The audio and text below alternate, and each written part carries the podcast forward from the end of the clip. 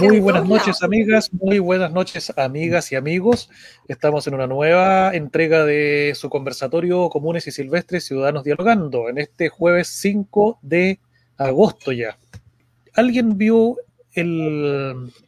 No, estamos primero con el proceso constituyente. ¿Qué es lo que ha pasado durante esta última semana? Sí. sí. Nos hace falta, antes de, nos hace falta Betsaida y a Betsaida no pudo estar con nosotros, le enviamos un saludo igual para que la próxima semana ya se reintegre otra vez. Pero ella era la, que siempre tenía la, batuta ahí en cuanto a hacer un, repaso de la, de la acción del, de la constituyente, pero ahora vamos a ver qué podemos hacer en su ausencia. no, dale tú nomás, Juan Ramón, yo después te, te doy otros datitos. Bueno, esta semana se cumplió un mes de funcionamiento de la Convención Constitucional, ¿no es cierto? Eh, ya llevan 30 días de trabajo y 230 horas de sesiones. Y en ese sentido pudimos ver el día de ayer, ¿no es cierto?, que esto se celebró o se conmemoró con la instalación de varias banderas que hacían alusión tanto a los pueblos originarios, gobiernos locales, otras comunidades de la ciudadanía y la ley la de la diversidad sexual y asociaciones feministas. Así que hubo varias banderas que estuvieron colgadas en el ex Congreso y se hizo una ceremonia que, si es que no me equivoco, fue llevada por las comunidades de pueblos originarios del norte. Así que ya tiene su primer mes, ya están dando la convención, ya tiene su funcionando sus comisiones transitorias, ¿no es cierto? Mientras se llega mientras se trabaja en el reglamento que va a darle forma para la, eh, el funcionamiento y la redacción ya propiamente tal de la Constitución. Estamos en la primera etapa, que es la etapa de instalación, ¿no es cierto? Y recordemos que no se le ha sido fácil para la Convención Constitucional esta instalación, puesto que el gobierno de Chile ha sido especialmente negligente y y se puede entender de esa negligencia eh, un cierto torpedeo y entrampamiento a propósito a la Convención Constitucional, tanto por un tema que ya recordemos que no había nada instalado cuando tuvo que llegar la Convención a instalarse propiamente tal, y también han habido problemas de presupuesto, ya que mucha de la plata que se asignó mediante presupuesto a la Convención Constitucional no han sido de forma eh, sensata gastados, por lo tanto, ya a esta altura, llevando recién un primer mes, ya se ha gastado un 38% del presupuesto que se le asignó. Oh. Y el problema es que ese 38%, la mayor parte de ese 38% fue eh, gastado por este gobierno en las licitaciones para darle funcionamiento a la convención y que no se cumplió. Entonces ahí eh, nuevamente un tirón de orejas para el gobierno que en vez de colaborar con este proceso lo está haciendo eh, difícil, complejo y lo entorpece completamente. O sea, este gobierno ha sido completamente inoperante y molesto para la Convención Constitucional y lamentablemente es el gobierno el que tiene eh, la plata, ¿no es cierto?, para este tipo de, organizaciones nuevas. Así que mal ahí con el gobierno. Y por último, dentro de esta semana, recordemos que se han instalado las, las, las comisiones transitorias, dentro de las cuales más importante está la de derechos humanos y la de participación y la de derechos humanos lamentablemente ya tuvo un primer altercado entre eh, un constituyente de, de Chile Vamos, ¿no es cierto? Que si no me equivoco, ¿quién era este? Eh, eh ¿Arancibia? No, parece la, Sí, no, no, recuerdo bien aquí el nombre, sí, don José Arancibia, recordemos que hubo una tensión al principio al principio que estaba integrando don Jorge Arancibia, quien fue el ex comandante en jefe de las Armadas y ex decano de Augusto Pinochet. Entonces ahí está lo contradictorio de, de tener al ex decano del dictador que tuvimos acá en Chile dentro de la Comisión de Derechos Humanos de lo que va a ser nuestra nueva constitución. Y esto, y esta es una provocación claramente que hace la derecha al instalar a esta figura dentro del proceso. Y por otro lado, hoy día uno de los mismos de Chile Vamos eh, sale atacando a la Machi Lincolnao, eh, tratándole que estuvo presa, ¿no es cierto? Lo que fue verdad, pero eh, recordemos que ella fue asuelta ya no una vez, sino dos veces por los cargos que se ejercieron.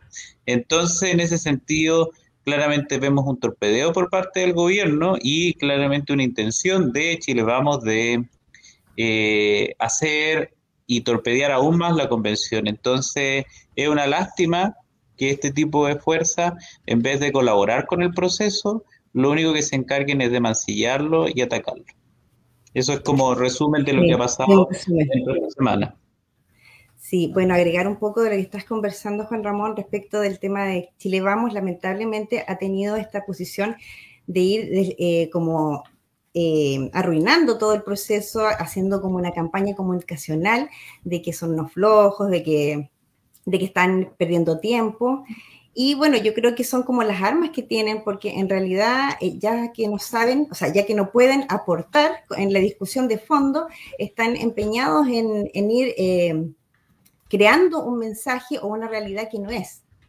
La verdad es que eh, la convención lleva un mes y lo, lo que están trabajando es, es lo correcto, porque mira, yo un poco trataba de entender en este mes que llevan y el próximo mes también que van a estar haciendo su reglamento. Eh, esto es como cuando se construye una casa. De hecho, nadie, nadie, aunque sea experto en construcción, aunque no sea experto en construcción, sabe que cuando uno construye los, los tabiques, primero hay que construir el radier. Y el radier es la base para que la construcción que viene después esté firme ante cualquier terremoto, qué sé yo, algún, algún viento. Y es lo mismo que está haciendo la Convención Constitucional. En este momento, julio y agosto se van a encargar de hacer un buen radier que sostenga todas las reglas para lo que, para lo que después se viene, que es la redacción de la Constitución, esté firme y esté eh, encauzada en un camino correcto. Por ejemplo, mira, yo estoy viendo aquí un poco las, las comisiones que se están, em, que se están formando. Eh, ¿Qué es lo que ven? Por ejemplo, acá yo, yo eh, averigüé que en el fondo hay que definir qué pasa si un constituyente tiene algún conflicto de interés, que en este caso va a llegar, en un momento va a llegar cuando empiecen a hablar del agua. Y ya es sabido que hay varios constituyentes que tienen em, derechos de agua. Entonces, tiene que haber en algún lugar de ese reglamento qué pasa en ese caso. Lo más probable es que se tengan que abstener, pero tiene que estar escrito. Y a eso nos referimos con ese radier, que va a marcar eh, la base para todas las etapas que vienen después. También tenemos, por ejemplo, qué pasa si hay un constituyente que simplemente no va o que tiene muchas inasistencias. También tiene que estar anotado si va a tener una sanción. O qué pasa también si un constituyente está involucrado en un proceso judicial. De hecho, había un constituyente que se llama Rodrigo Lojan, que, sale, que sale, mm. salía no sé, en la tele, es un abogado que él estaba, estuvo involucrado en algo y, bueno, creo que lo solucionó, pero el tema es que también tiene que estar claro si más adelante, si alguien está involucrado en algún proceso, tiene, tiene que pasar algo, o sea, tiene que, no sé, eh, alguna sanción o, sacarlo de alguna discusión. ¿Qué pasa, por ejemplo, si hay un constituyente que se abstiene muchas veces? Y de hecho ya ha ocurrido. El senador Arboe aquí yo tengo notado que se ha abstenido 80 veces. Entonces ahí uno se pregunta, ¿a qué van? y eh, cómo tomar, por ejemplo, el procedimiento de cómo tomar la palabra, que eso se lo mm. escuché a la, a la presidenta de la, la, Constitución, o sea, de la Convención, que también tienen que definir un mecanismo de cómo se va a pedir la palabra, porque como están en ubicados en distintos lugares, se tienen que armar. De hecho, ahora yo creo que ya lo tiene más o menos organizado, pero tiene que, tiene que estar escrito. Em, ¿Y qué pasa también, por ejemplo, si hay, hay constituyentes que no votan, que simplemente no votan? Creo que, eh, creo que Esquella o eh, también había pasado que, en muchas votaciones no, están votando. Entonces, eh, es muy importante el reglamento, es la base de todo. Y recordemos también que esta institución es nueva, no había nada. Como bien tú decías, Juan Ramón, no había, eh, en el fondo apenas tenían un presupuesto, solamente estaba eh, yo creo que el edificio y nada más. Y creo que como dato anecdótico o dato doméstico no tenían ni confort los baños. Entonces ha sido un duro camino y por lo tanto, o sea, yo encuentro que eh, está esta campaña, digamos, por un lado de la derecha, no toda, ¿eh? yo creo que hay un sector ahí como más, eh, más, más extremo que está con este mensaje de que las cosas no están bien, pero la verdad es que la mayoría, la mayoría de los convencionales están trabajando en ese, en ese radier que yo le llamo. yo creo que, y, ese, y, un tema, y con esto para terminar el tema de la convención y pasar al otro, Igual hay que tener en cuenta que eh, la, prensa, eh, los medios de comunicación, eh, le interesa el tema de la polémica, por eso salen tantas veces las polémicas que hay en la convención, porque en realidad, digamos que los medios de comunicación, sobre todo de los medios de comunicación masivos, están pasando por un proceso económico bastante penca, que donde lamentablemente llevan a que tienen eh, periodistas muchas veces recién salidos, ¿no es cierto? Que no les dan muchas horas para estudiar el tema, que lo único que van a buscar es la cuña, ¿no es cierto? Entonces tenemos es lo que, vende, la, polémica es lo que está vendiendo. Es, lo que vende, incluso más que lo que vende, es que es lo más fácil, porque se puede hacer un periodismo mucho más complejo en torno a lo que va pasando dentro de la Convención Constitucional, pero para eso necesita, los medios tendrían que pagarle más a los periodistas y tener mejores periodistas, y eso es lo que no hacen. Entonces, el, periodismo que se hace en ese sentido es un periodismo cuñero nomás, y la cuña que mejor sale es el tema de las polémicas, así que por lo tanto, la invitación es a eh, no dejarse llevar solo por los medios masivos que están ejerciendo este tipo de periodismo que es bastante piñufla eh, y tratar de irse informar directamente de la fuente de la Convención Constitucional que tiene sus canales propios para ahí uno irse haciendo la opinión de qué, en qué va ese proceso. Y más o menos eso para terminar el tema. Sí, mira, Sí, bueno, Mario, dale nomás, yo después. Sí, no, iba a decir que con eso nomás era el, repaso a, lo que ha sido la actividad dentro de la constituyente durante la semana. Pero, ¿qué era lo que querías aportar, eh, Paola, para no dejarte ahí con, no. la palabra? que en realidad, bueno, en estos días, en esta semana, han estado recibiendo em, las audiencias públicas de propuestas de posibles reglamentos y ahí, ah. eh, bueno, hubo una inscripción eh, electrónica en donde han estado recibiendo fundaciones, universidades. Eh, hay un espectro de un montón de, gente que está preocupada de aportar en el proceso constitucional. Yo diría que es la mayoría, así tal cual como fue el resultado del año pasado. Yo creo que el 80% del país está preocupado de que esté avanzando y también informándose, porque en realidad yo si uno recorre las páginas de las universidades, todas están hablando del proceso constitucional, de la mm. carrera de derecho, incluso hay una municipalidad que es la municipalidad de Maipú, que está haciendo un taller para los vecinos y vecinas eh, de ir explicándole en qué va el proceso constitucional. Entonces, hay mucha ah, gente, y yo me atrevo a decir que la mayoría, que está ocupándose de ser parte de este proceso, mm. porque este es un proceso que estamos viviendo como país único y lo que estamos haciendo es aprendiendo juntos entre prueba y error y eh, acostumbrarnos a hacer las cosas en democracia, porque claramente antes, eh, o sea, no, estábamos acostumbrados a que las cosas se mm. hagan así. Excelentes palabras para terminar el tema por el día de hoy al menos. Semana a semana vamos a ir revisando qué es lo que está pasando con la constituyente, a sacar información y también a limpiar un poco de la información falsa o tergiversada que aparece también amplificada muchas veces en los grandes medios por eh, motivos ahí que pueden ser netamente el tema del, de, seguidores, ¿no es cierto?, de quien da la, la, noticia el más polémica, etcétera, pero que en definitiva no están aportando mucho a la, al proceso que, sí genera interés en la, comunidad, sí genera opinión. Así que ahí vamos a estar también conversando acerca del tema. Vamos a pasar a lo siguiente, y esto en realidad adelantar que no da para mucho análisis, para mucha conversa. Eh, Pero hay que no sí, hay que verlo igual.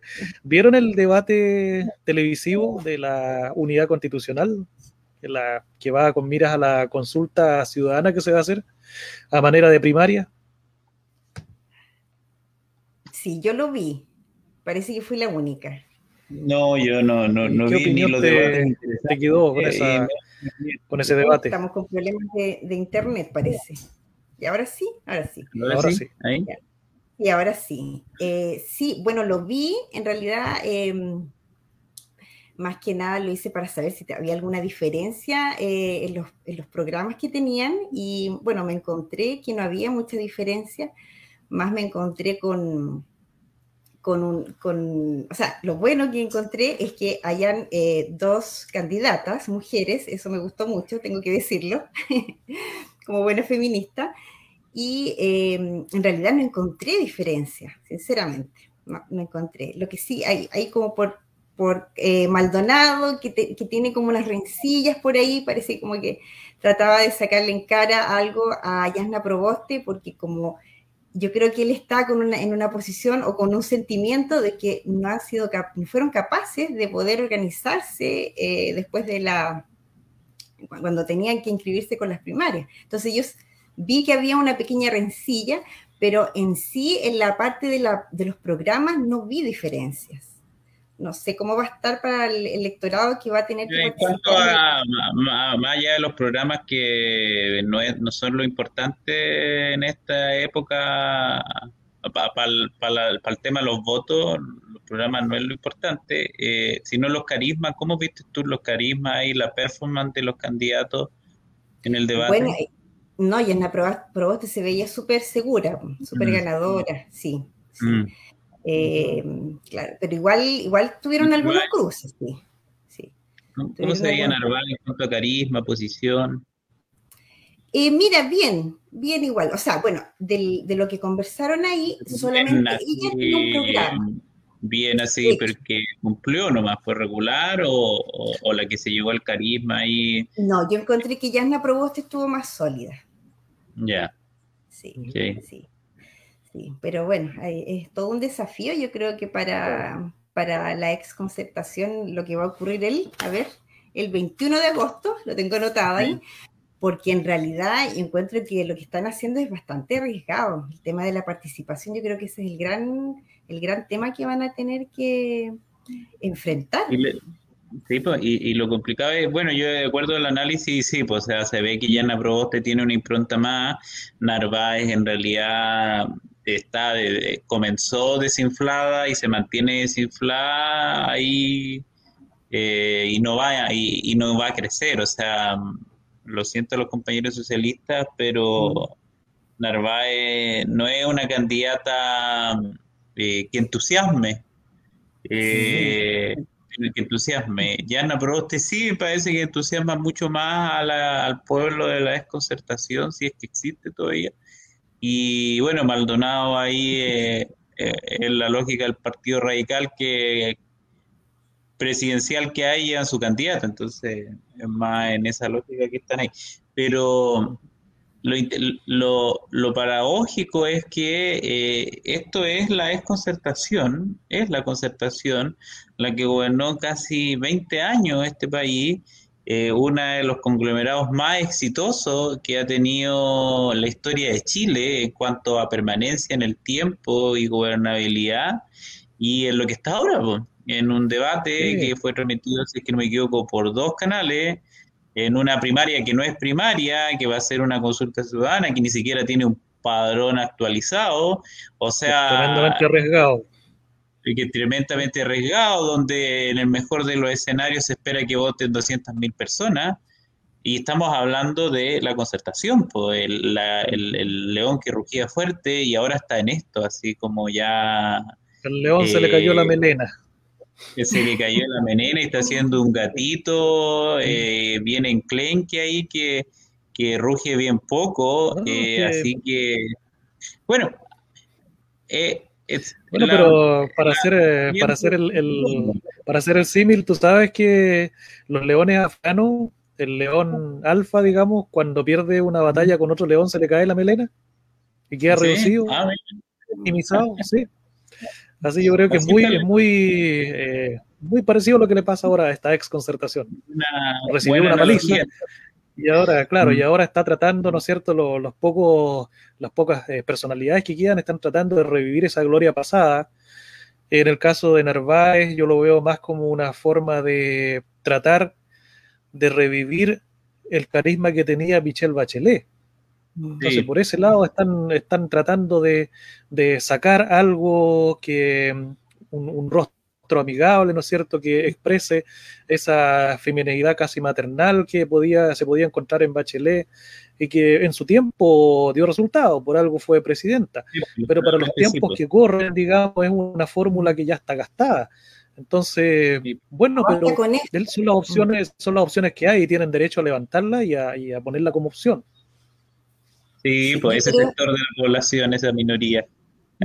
pero yo creo, yo creo que más que pensando en las presidenciales, yo creo que ellos hicieron esta, este conglomerado para pensando en las parlamentarias. Yo más que nada creo eso, porque en realidad, eh, o sea, pensando en que tenían que articularse en el, en el Congreso, porque eh, está, o sea, yo creo que todos pensamos en el sentido de que Yasna Proboste es la imagen más fuerte de esta, de esta conglomerado, podríamos decir.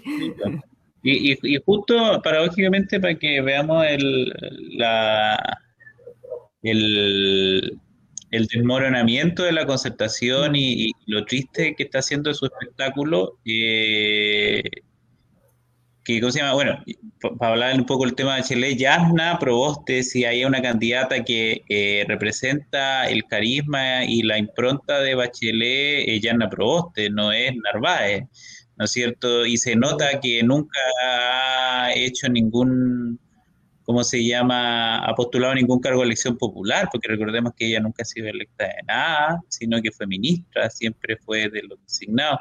Entonces se nota que le falta ahí esa, esa calle que sí Yana Proboste tiene. Pero el tema es que Yana Proboste igual eh, va a intentar explotar eh, liderazgo que ya están en otros lados, ¿no es cierto? Este asunto de que es Diaguita y todo el tema. Eh, pero ya ah.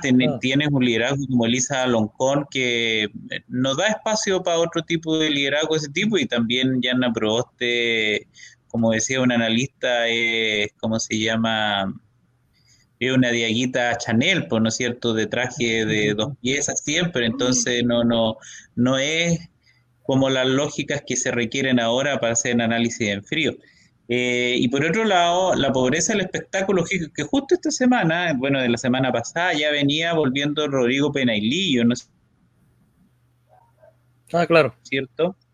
Eh, procesado eh, dentro del, de lo que eran los casos de SQM, ¿no es cierto? Que hoy día, justo esta semana se están cerrando. Pero bueno, eso es la desconcertación, ¿no es cierto? Eso es la desconcertación. Ahora que el PPD esté tratando de decir no lo vamos a llevar, pero porque se le vino toda la avalancha encima. Pero eso es la desconcentración. La desconcentración es también el financiamiento de SQM. Y entonces justo en la semana del debate le sale esto otro y bueno, la pobreza del espectáculo es eso nomás. No, menos ganas van a ir a dar de votar si, empieza, si se empiezan a recordar todo su... todo su historial. Su, historial, sí, pues todo el el prontuario. yo creo que fue una, una terrible coincidencia.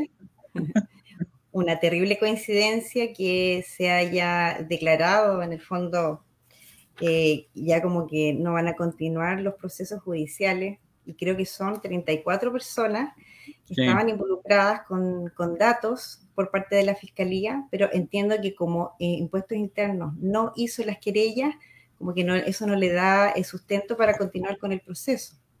Sí, pues, Entonces, eh, complicado que justamente ahora que se está con el, con el, con el tema de la consulta, eh, queda ahí ese, ese sabor amargo en realidad. Y, recordemos que el Servicio de Impuesto Interno no se yo porque el gobierno anterior de Michelle Bachelet cambió al director del Servicio de Impuesto Interno y, lo, cambió justamente para poner a uno que no iba a presentar las querellas, para salvar a su ministro interior y todos estos otros concertacionistas que estaban involucrados. Y bueno, ahora estamos viendo los resultados. Esto es producto de una decisión del gobierno de Michelle Bachelet.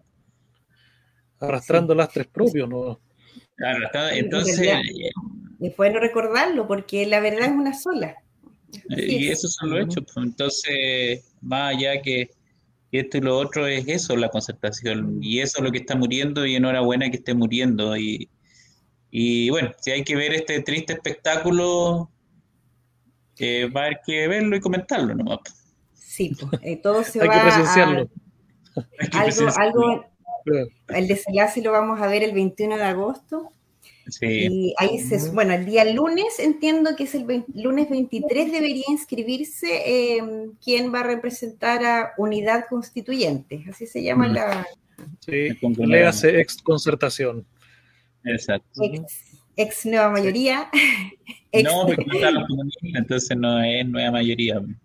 ah, claro, claro. Claro. sí. Sí. Bueno, recordar. Ya, con eso cerramos entonces ese repaso. Salió un poquito más largo de lo que yo pensaba. Yo pensé que no iba a dar para tanto desenhebrar ahí el, el- el ovillo con, con el tema del- de unidad constituyente. Pero bueno, pasemos a un tema más local, chiquillo. Porque hoy día, finalmente, después de sesenta y tantos días en cuarentena, Futrono pasó a fase 2 de transición. Así que también esto es celebrado en la comuna porque eh, principalmente da más libertades. Eh, es curioso porque yo lo, lo que percibo en el ambiente, lo que se valora aquí no es que en la comuna haya menos contagios, sino que haya más libertades. ¿Puede traer eso algunos problemas a futuro? No sé. Vamos a ver.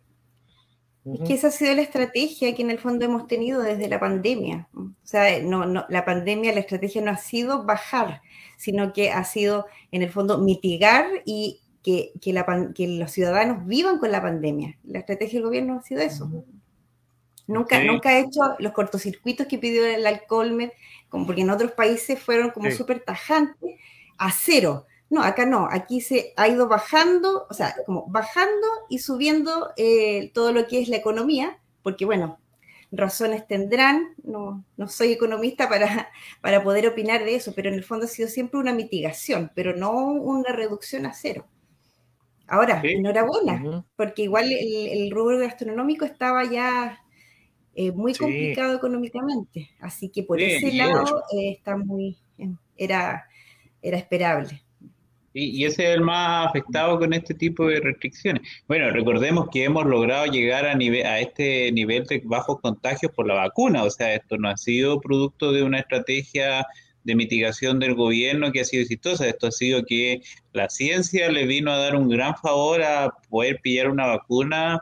Y bueno, recordemos que acá en Futrono, eh, razones más o razones menos, malas razones, más o malas razones menos, eh, la vacunación eh, está bajo el promedio y bueno, si queremos de alguna otra manera que Futrono eh, no vuelva a caer en fase, do- eh, no vuelva a retroceder a cuarentena, la invitación es que las personas se vacunen. La única forma de evitar los contagios, nosotros hemos tenido justamente ese montonera de contagios, justamente en la población que no es vacunada.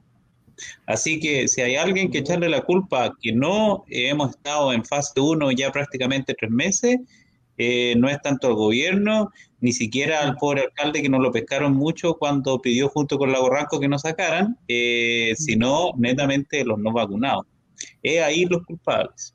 Así que a vacunarse es la invitación si queremos tener mayores libertades. Sí. En todo caso, la gente si se está vacunando, ¿eh? mira, yo más de los días me toca pasar a eso de las 8 de la mañana por el lado, al frente del gimnasio municipal, y antes de que abran ese punto de vacunación ya hay largas filas esperando su turno de vacuna. Así que también ahí el mensaje ha, ha llegado a, a tierra fértil, digamos. Así que hay Mm. gente que sí, y bastante que sí está asumiendo la responsabilidad de vacunarse. Ahora, también hay una, una, una, una condición encima, porque ya se está viendo que todos los lugares a donde uno puede ir, yo viviendo en Valdivia, que está en fase 3, pero para poder entrar a un, a un- un restaurante chiquitito a almorzar, lo primero que te piden, el pase de movilidad. Entonces, es. Eh, también esa, la gente también está sopesando esa, esa, esa condición y está viendo que si no tienes el pase de movilidad es muy difícil que te dejen entrar al, a los restaurantes principalmente. Y tal vez a posterior algún otro tipo de comercio también comience a exigir el, el pase de movilidad en la medida en que vaya siendo mucho más extensa la, la población que, que está vacunada. Así que eso también me harto. pasó, Sí, te quería comentar, Mario, que yo también cuando fui a Valdivia ayer, em, también ingresé a un lugar y no es que me hayan pedido solamente el pase, sino que me pidieron que lo colocara y lo escanearon para validarlo. Mm, sí. Y les sí, el, ¿cuánto se llama error. A mí ah. me marcó error, no pude entrar. no pudiste entrar, ¿no? claro, yo le dije, no te preocupes, será, será, problema de sistema, así que no, aquí van maratados, así que me fui nomás. Así que, ojo, ¿ah? El tema eh, lo están escaneando en ciudades. Sí, así que nada, andar falsificando el pase de movilidad, los van a pillar. sí. Y ahora la gran duda es qué va a pasar con las festividades del 18. Si ya queda poquito más de un mes para eso. También la, duda está ahí. Vamos a tener eh, huecas con un metro de distancia. No van a poder. sí, porque hay que hacer media luna todo el rato nomás, no van a poder hacerse mucho. Está el fantasma de la que, bueno, en todo caso, en todo caso no sería tanto el problema hacer unas ligeras modificaciones en la cueca, ya que no es un baile de contacto. No es como el tango, pues, no es como los, no es como el tango. los pobres argentinos pues, sufren. los pobres argentinos sufren con su baile nacional, pues el baile chileno es bien eh, bien eh, con distancia, con distancia, bien prudente, ¿no Mm. Sí, bien parco ahí, como decía Coco Legrand, vuelta, vuelta, ahí mismo. Oye, bueno, y no por echar el, el em, echarlas a perder la, la, conversación, pero en el, en el caso de Israel, recuerden que Israel llegó un momento en que se sacaron las mascarillas. Mm. Israel es el país que ha tenido la mejor vacunación. Mm. Y llegaron un momento eh, que ya poco menos que la pandemia había terminado y llegó el Delta, ¿ya? No es por ser fiestas, pero bueno, ojalá que acá no suceda eso. Por mientras nomás vamos a tener que, yo creo que están anunciando el plan Fondeate en, casa, que es el mismo del año pasado, así que ahí esperaremos cómo se desencadena esto. Sí. recordemos también que las fiestas patrias del año pasado sí generaron una ola de contagios, igual que el mm. Día de la Madre. Así que ya hay experiencia al respecto. No, así el Día del Padre, claro. bueno, pero lo bueno también, la gran noticia de hoy día también es que producto de, bueno, como nosotros vamos, la gracia de, Chile es que va siempre mirando cómo van los otros países, entonces como en otros países se vio que la vacuna también bajaba la inmunidad, o sea, que, que no funcionaba, digamos, después de un tiempo, se anunció el refuerzo de la tercera dosis de vacuna. Sí, la verdad. Se aprobó. Así que ahí lo Va a ser con AstraZeneca. Pero los vacunados con Sinovac nos vamos a, reforzar. Todos con AstraZeneca. Y entiendo que es a partir más o menos como del de la próxima semana, creo. Eh, empieza con, con, los mismos calendarios. Mm. Así que todos a vacunarse. Además que una, no recuerdo si es Sinovac, que va, mm, ya tiene el proyectado eh, tener una, un cuartel, digamos, eh, una fábrica de vacunas para Latinoamérica aquí en, Chile. Estaría, si no me equivoco, fue eh, en la zona de Antofagasta que va a estar ubicada. Así es, sí, sí, Mario. el, primer semestre, del 2022 ya tendríamos que tener producción propia. Sí, y ahí hay que reconocer que el tema de las vacunas, ya sea que estén de acuerdo o no estemos de acuerdo con el tema de la vacuna, pero hay que reconocer que ahí fue Sebastián Piñera con sus talentos eh, negociadores, ¿no es cierto?, especulativos, especuladores, mejor dicho, eh, fue quien permitió... ¿Cómo? No fue el presidente, pues no, pues no fue el presidente, fue nada menos ni nada más que Ignacio Sánchez, rector de la Pontificia Universidad Católica, que mm. fue el primero que genera una alianza con el laboratorio de Sinovac y que permitió este, tener negociaciones prioritarias y ahí recién se metió el gobierno. Mira, ese dato no lo sabía, Ya, pero si no se metía Piñera, esto tampoco tenía gran futuro. ¿Ah? Démosle un, poroto al vecino presidente. Sí, sí. bueno, si, nosotros... si, bueno, si vamos a estar generosos así con la derecha, me voy a ir a claro. No, pero, no, pero miren, cuando, cuando ocurren cosas negativas en el país, aunque, aunque el, el, el presidente no tenga que ver nada, pero él es responsable políticamente. Y en este caso yo pienso igual que Mario. Es responsable en positivo de la, de la gran estrategia de las vacunas. Bueno, bien, está bien, lo aceptaré ahí. hizo su aporte también. No al 100%, él seguramente dirá yo hice todo. Sabemos que no fue así, pero también hizo su ahora, Ahora nos enteramos que no es todo. Sí, claro. no, sí, ahí fue eh, Ignacio Sánchez, el hombre de la Sinovac. Así que, pero bueno, y eso es bueno, bien, las universidades son las que, y los centros de conocimiento y la ciencia es la que nos ha ayudado a salir de este asunto.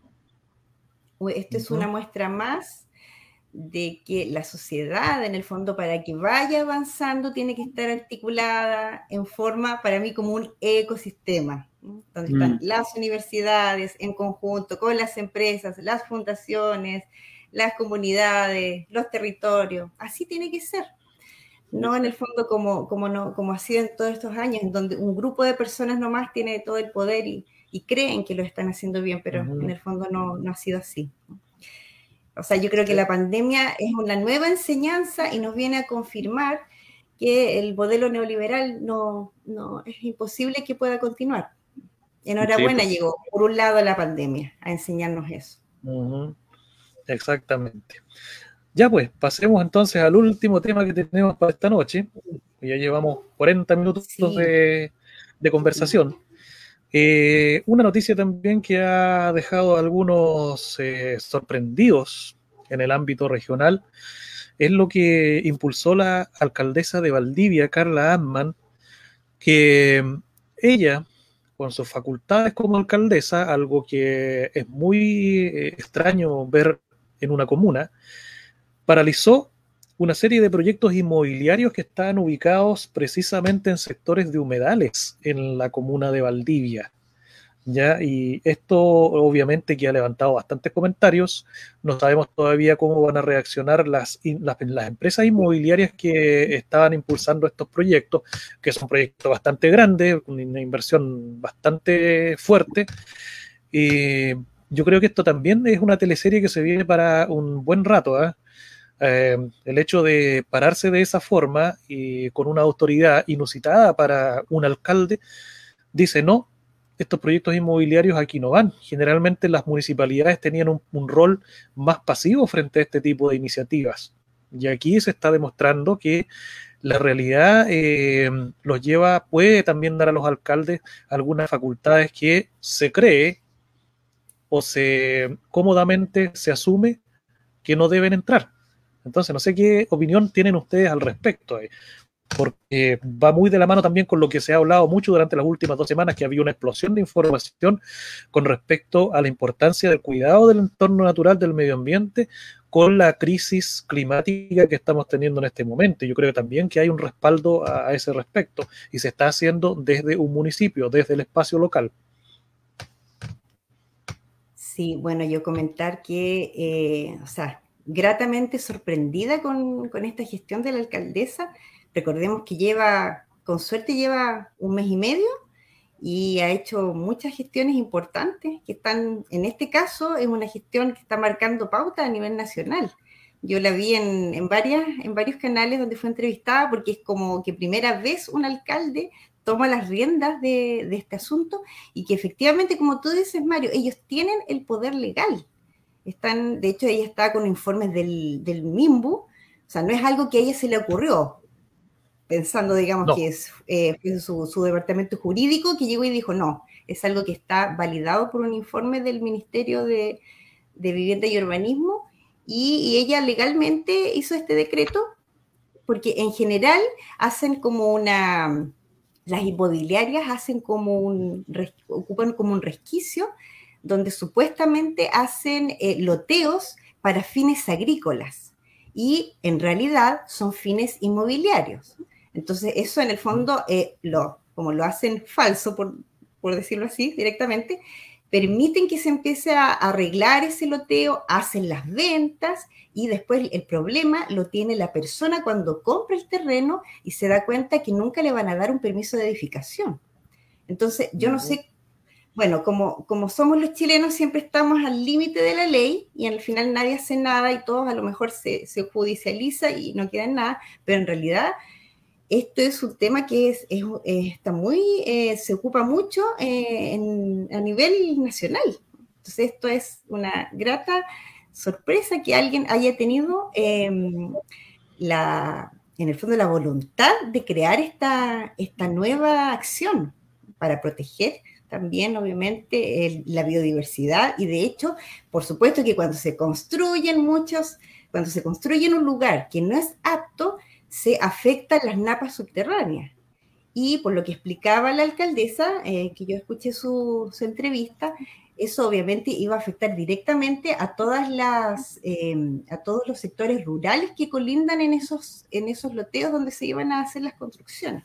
Entonces yo encuentro que es una excelente noticia, atingente justamente con todo este tema del, cambio climático, que entre paréntesis ya llegó ya, pues, ni siquiera ya va a ser dos años más, ya está. Mm. Juan Ramón, y desde el plano jurídico, ¿qué opinión te merece esta acción? aquí, aquí yo tengo que confesar que aquí más eh, con este tema sí que tengo conflictos de interés porque muchos de los clientes que trabajan conmigo eh, se dedican a este asunto de la venta de parcelas y todo el tema. Así que declarado... no, no, si voy a opinar porque es la opinión que siempre le he dicho también a ellos. El, el tema es efectivamente hay dos cosas, una, una, pésima regulación territorial con respecto al tema de este tipo de proyectos y por otro lado una desidia por parte de las instituciones a la hora de fiscalizar. La ley en ese sentido mm. eh, es clara en señalar que uno no puede armar eh, urbanizaciones fuera de los planos reguladores, pero en definitiva esa ley, desde el momento en que se permitió durante la dictadura eh, que los predios urbanos puedan subdividirse en lotes de 5.000 metros cuadrados, ya hizo eh, que esta venta de parcelas, porque no es la de loteo brujo la que separaron, sino la venta de parcelas, o sea, de parcelas de 5.000 metros cuadrados, eh, creciera exponencialmente. Y bueno, nosotros acá Futrono vemos claramente eh, con varios proyectos que están alrededor de Futrono que se dedican a esto. ¿Y cuál es el tema? Que se produce un proceso de urbanización irregular, completamente irregular. Eh, puesto que eh, no cumplen ninguna y no tienen obligación de cumplir ninguna normativa urbanística. ¿Y qué es lo que, que contamos lo que conversamos una vez con el tema del plan regulador. Sí, pues entonces se produce, eh, aquí llegan, construyen sus propias soluciones sanitarias, si es que las construyen, eh, construyen sus propias fuentes de agua, si es que las construyen, y, en general ahí está a, la merced del mercado nomás. O sea, el tema de la tierra acá en la región, sobre todo en esta región, está a la merced del mercado. O sea, de hecho el SAC planea, eh, tenía estimado que de aquí en un par de años más, más del 40% del suelo productivo agrícola iba a estar loteado. O sea, iba a estar lleno de casas que se iban a ocupar en promedio 15 días al año. Al año. O sea, era una pérdida de suelo y va a ser una pérdida de suelo productivo que ya está llegando. Entonces, no, se, no se trata solo de predios que están a orilla del lago, que puede ser que efectivamente su labor productiva a nivel agrícola no sea tanto, pero estamos hablando que vamos a pasar de ser una región que podría tener una aptitud agrícola a tener una región llena de casas que van a ser ocupadas 15 días y que económicamente no ayudan más que en la mera construcción de esa casa esos 15 días y de ahí el suelo productivo que se pierde. Entonces, en ese sentido, qué bueno que se empiecen porque la ley, eh, que es la ley de urbanismo en este caso, eh, permite al Ministerio de Agricultura, eh, a la CRM de Agricultura, fiscalizar este tipo de proyectos, pero no se hace.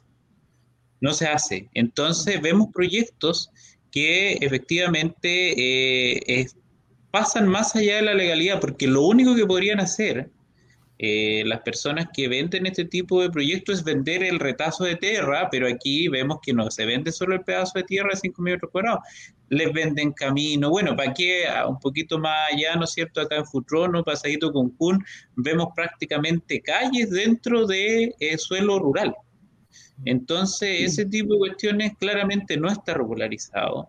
Y enhorabuena que se empiece a regularizar porque vamos, primero, a perder suelo productivo y segundo, y más importante aún, como no está regulado la forma de las soluciones sanitarias, eh, la destrucción de ecosistemas, que en este caso en Valdía han afectado harto a la costa, porque recordemos que uno de los proyectos que estaba ahí, que yo por razones laborales pude conocer más de cerca, peló toda una punta que dejó eh, sin agua o con problemas de agua al Comité de Agua Potable de Niebla, eh, puesto que la forma de creación del agua en niebla es a través no sé qué, técnicamente cómo se llama, pero es como a través de lo que va generando esos mismos cerros en agua. Eh, no me acuerdo cómo tiene un nombre bien particular esa forma de, de generación de agua que tienen esos sectores costeros. Entonces, qué bueno que eh, alguien se esté poniendo, eh, no puedo decir los pantalones, porque él tendría... Sí, iba a decir lo mismo delante. Tendría que ser alguien que esté ejerciendo las facultades que son rudimentarias, que son pocas, pero que mm. en la ley, aún a pesar de que es una mala ley o que es una ley que nos da el ancho para organizar todo este tema, esté ocupando esas pocas facultades que la ley le otorga, porque era cosa que los municipios se pongan nomás ahí a fiscalizar. Sí, lo que hablaba la alcaldesa era el tema de la escasa planificación territorial. Yo mm. creo que ahí tiene un gran desafío el nuevo gobernador, que recordemos que, que, asumió hace poco y que está encargado también de, una, de la planificación territorial de la región. Entonces yo creo que ahí hay que hay una gran tarea para que se pueda coordinar con todas las comunas y empezar a, a, a gestionar esta área, porque está bien descontrolada. Sí, no, sí, ahí, tiene, ahí es pura falta de planificación territorial y dejar todo al mercado, sí, aquí es eso. No hay planificación territorial y todo se deja al mercado. El mercado soluciona todas estas cuestiones, el mercado de la tierra, el mercado, todo, Y, vemos lo que pasa, esto es lo que pasa cuando se deja todo en manos del mercado. Esto es lo que pasa cuando se deja todo en manos del mercado. En concreto aquí hemos perdido centenares, si no miles de hectáreas que podrían ser destinadas al cultivo y quedan para parcelas de agrado. Esa es la consecuencia directa de lo que ha pasado. Ahora yo quiero ver un poquito más, un poquito más eh, al futuro con este tema, ya que se ha hablado tanto del tema del cambio climático, ya es un hecho que dentro de las próximas dos décadas van a haber cambios muy profundos en el clima, especialmente en la zona centro-norte. Eh, más o menos se proyecta que hasta la zona de Concepción el paisaje semidesértico va a avanzar hacia el sur. Por tanto, eh, lo que queda, digamos, entre comillas, como tierras más amigables climáticamente, va a ser prácticamente desde la novena región al sur. Nosotros mm. en ese sentido somos una zona privilegiada. Y ojo, que tal vez muchos ya lo habían previsto hace bastante tiempo, mucho antes de que apareciera en los medios, sí, eh, escuchando algunos eh, eh, trabajos o voces de alerta desde el mundo científico, pero me llama la atención que justamente hace pocos años acá haya aterrizado un apellido que también es una marca. Me refiero a Antonio Iturrate, que trabaja en la venta de justamente de terrenos eh, terrenos que no son baratos, son para una, eh, un estrato social específico, que es el, que tiene mayor poder adquisitivo, y es en definitiva el que ha tenido la, el, negocio de vender terrenos en todo el sector. Démonos cuenta que en este momento, donde vayamos a Futrono, hay un letrero de se vende y Turrate y compañía creo que dice. Y la cuestión es clara, ya muchos previendo este cambio climático han optado por tener un terreno, un refugio acá en el sur, para poder escaparse del norte, donde seguramente van a seguir teniendo sus oficinas, van a seguir teniendo sus negocios, ¿cierto? Pero el refugio eh, físico va a estar acá en el sur. Entonces esas propiedades cumplen ese rol. ¿Y qué es lo que pasa también? Si nos damos cuenta, ustedes conocen Nontuela, ¿cierto? Nontuela es un cuadrado de tierra que está encerrado alrededor de fundos, no tiene ninguna posibilidad de crecer hacia ningún lado. ¿Y qué es lo que ha pasado? Se ha ido sobrepoblando, sobrepoblando. En este momento me parece que la única opción de crecer es hacia arriba. lo que es lo que está pasando con Futuro Urbano. No, no tenemos a dónde crecer. En este momento hay una presión por eh, viviendas sociales que es bastante fuerte. Ahora se están construyendo eh, esta, ¿cómo que se llama? Alto del Ranco, creo que se llama este proyecto también de viviendas sociales que está ahí en calle ah, Pedro de Botilla, ¿sí? ¿sí? Pero yo no veo que en los próximos 10 años al menos tengamos una terrenos que sean viables para construir, porque ya prácticamente no están quedando. Para construir viviendas sociales me refiero. Y si hay, van a ser con un precio exorbitante porque también está eh, sometido al mercado. Es el mercado que y cuando el mercado dice que hay un bien que es escaso, obviamente es más caro. Entonces el precio de la tierra en futuro está subiendo mucho. El precio de los arriendos va a empezar a subir mucho.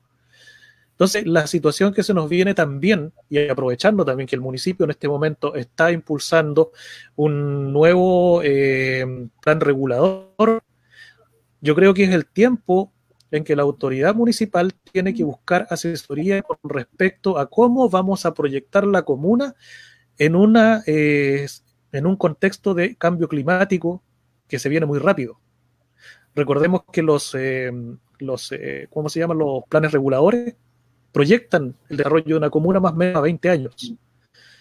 Y de aquí a 20 años vamos a tener un contexto climático que va a ser muy distinto al que es ahora. Entonces tenemos que aprovechar, tenemos que empezar ya a ver cuáles van a ser las dificultades que vamos a encontrar de aquí en adelante. La escasez de agua, la escasez de terrenos, los problemas de urbanización, cómo vamos a hacerlo con el agua potable y, los desechos eh, domiciliarios, etcétera. Hay todo un paquete de problemas que tenemos que empezar a resolver ahora, no tenemos que empezar a que venga otro alcalde en tres y tantos años más para que empiece a verlo, porque este es un tema que se nos viene fuerte. Y otra cosa más, tal como les dije, que estas personas que son de un poder adquisitivo mayor ya compraron su refugio acá. Cuando el problema climático empiece a golpear fuerte el norte, va a haber también un tema migratorio bastante fuerte que va a llegar acá y va a eh, agravar todavía más el problema de la escasez de viviendas que tenemos. Puede llegar a ser caótico. Así que desde ya hay que empezar a ser visionarios y el llamado que les podemos hacer a las autoridades, tanto comunales como regionales. y la ciudadanía, que en este caso, por ejemplo, ahora es cuando vengan los nuevos talleres del, plan regulador, que participemos, que participemos, porque después eh, vienen los lamentos. al menos, al menos eh, si uno no sabe eh, asistir y después preguntar, pero tenemos que empoderarnos de la situación, porque es algo que está a la vuelta, o sea, ya está, ni siquiera, insisto, antes uno decía, no, es que el cambio climático en un par de años más, no. No, no, este, este, este, este verano lo vamos a sufrir, eh, lo vamos a sufrir en Málaga, en esta zona.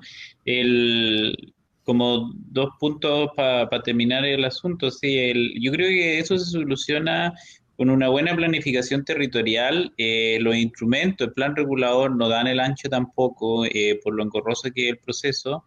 Yo creo que aquí eh, debería, y esto tendría que solucionarse, yo creo que a nivel regional, ahí hay una nueva tarea para la Constitución, que se le dé la potestad al gobierno regional para organizar el territorio así de simple. O sea, yo creo que todo lo que es orilla del lago tiene que tener una planificación territorial especial para esa cuestión.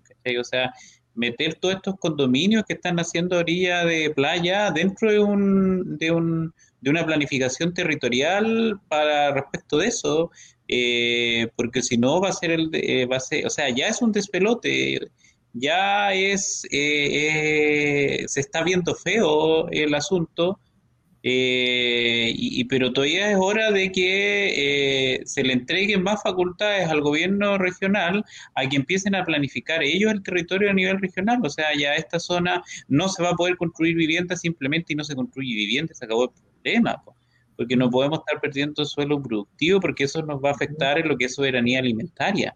O sea, tú mismo dices, o sea, la capacidad de cultivo de la zona central se va a disminuir y acá, ¿qué vamos a tener lleno de casas en el sur? Entonces ahí... Eh, entonces es un tema que tiene que solucionarse a nivel legal porque eh, si no se soluciona con regulación, el mercado no lo va a hacer, ¿cachai? Y va a haber personajes eh, y van a haber todos estos intermediarios que obviamente donde, donde se haga este tipo de cuestiones van a estar, eh, pero si no hay una solución legal va a seguir pasando. Eso eh, tiene que, y, y, es, y, es, terrible en ese sentido la pérdida de suelo productivo. Yo encuentro pensando justamente en que mucho tiempo más la región de los ríos quizás va a ser una de las únicas regiones de aquí al sur que va a permitir todavía la producción de un montón de alimentación que vamos a seguir necesitando. En este momento podríamos ser potencialmente lo que fue la novena región en algún tiempo, que fue el granero de Chile.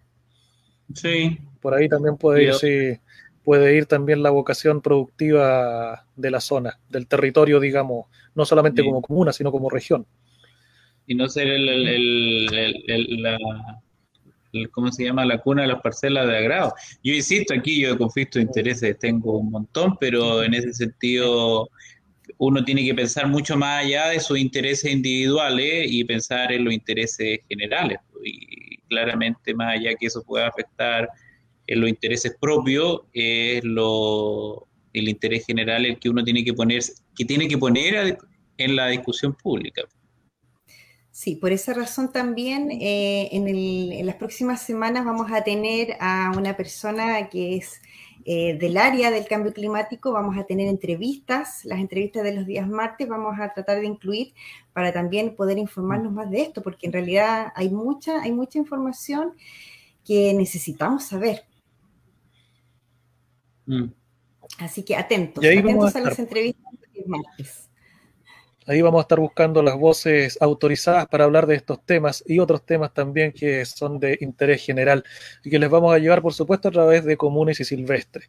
De esta forma ya estamos poniendo término a esta nueva entrega de su conversatorio favorito, esperamos que así sea.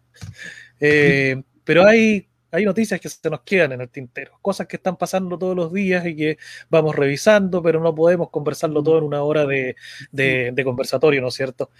Pero, ¿qué les parece la noticia también? No solamente por nombrarlo, no para, no para conversarlo, a lo mejor lo podríamos tocar la, próxima semana en forma más resumida, pero apareció, por ejemplo, está, eh, se aprobó una ley para que aquellas personas que sean eh, imputados o, condenados, me parece mucho, por eh, delitos de violencia contra la mujer, lleven la tobillera electrónica para que cumplan efectivamente la orden de alejamiento de, la, de sus víctimas. Así que también es una noticia que vale la pena revisarla, así que esperamos que la próxima semana a lo mejor tengamos el, el tiempo para, para discutirla un poquito. Así que sin más que decir, estimadas, estimados, gracias Paola, gracias Juan Ramón por estar nuevamente aquí conversando y les dejamos invitados, por supuesto, para el próximo jueves a partir de las 21 horas, 9 de la noche y los martes también tenemos las entrevistas ahí que las dejamos para que las revisen a través de nuestras redes sociales. Así que sin más que decir, les damos muy buenas noches y que tengan un bonito fin de semana. Chao. Nos vemos, chao.